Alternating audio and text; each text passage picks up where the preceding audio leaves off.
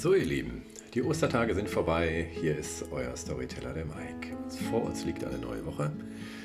Und ich finde, dass wir gerade nach den Ostertagen ähm, vielleicht mal ein paar Sekunden darüber nachdenken sollten, ob es denn wirklich ein Leben danach gibt. Und passend dazu habe ich eine total tiefsinnige und sehr schöne Geschichte gefunden.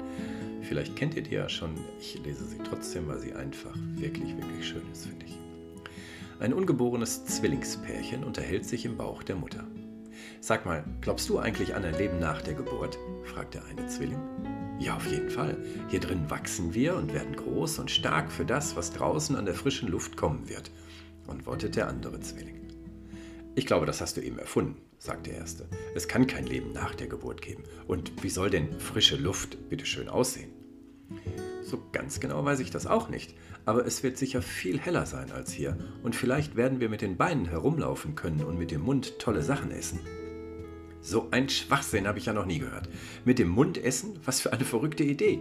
Es gibt doch die Nabelschnur, die uns nährt. Und wie willst du denn herumlaufen? Dafür ist doch die Nabelschnur viel zu kurz. Doch, das geht ganz bestimmt. Es wird eben alles nur ein bisschen anders sein. Du träumst wohl. Es ist doch noch nie einer zurückgekommen von nach der Geburt.